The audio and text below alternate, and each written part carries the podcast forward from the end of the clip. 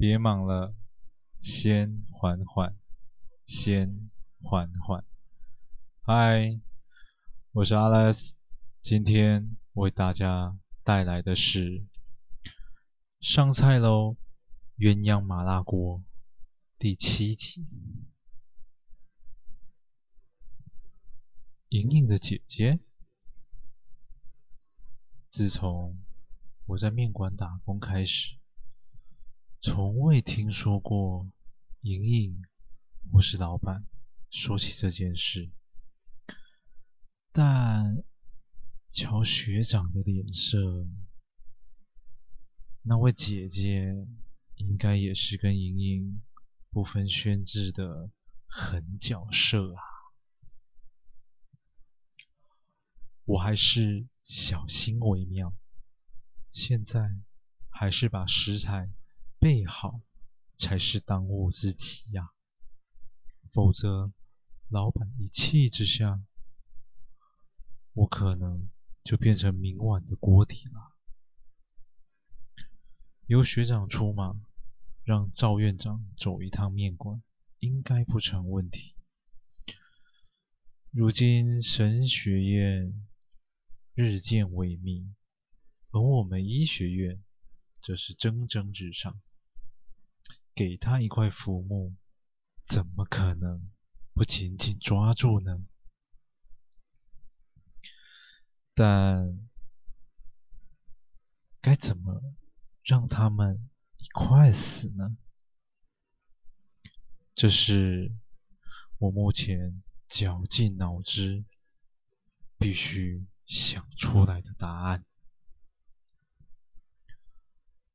府城的冬天虽然不曾下雪，但这嗖嗖冷风实在让人想躲在被窝里一整天呢。我低着头，一边走一边思索着。突然间，一张白纸。出现在我的面前，我本能的往后一站。啊，原来那不是张白纸，而是一张传单。看到传单上的文字和照片，我瞪大着双眼，心里头由不得升起熊熊烈火。那贵为国内首位大学佛斯的校园里头，竟然有人以断头台的方式来虐杀猫狗。我收下了传单，而那位爱护动物的学生，不畏寒风地继续在冷清的校园里散播着。佛斯的恶行，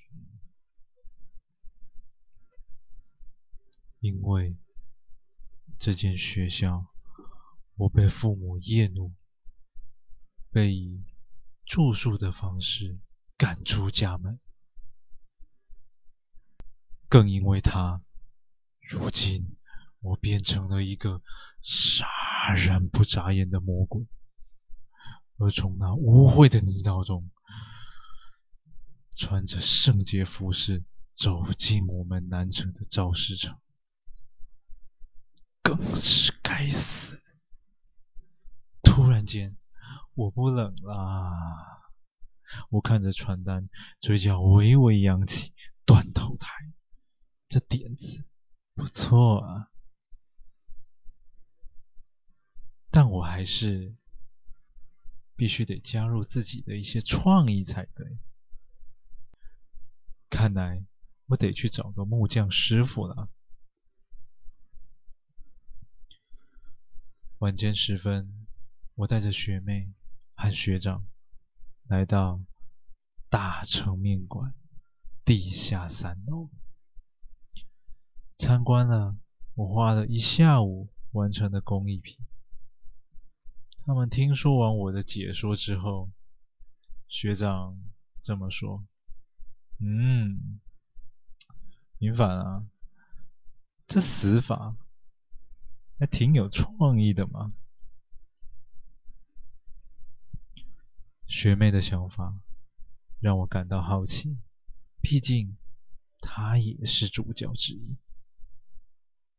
她没有回应我，一个人静静地走到了工艺品旁，仔细地看着。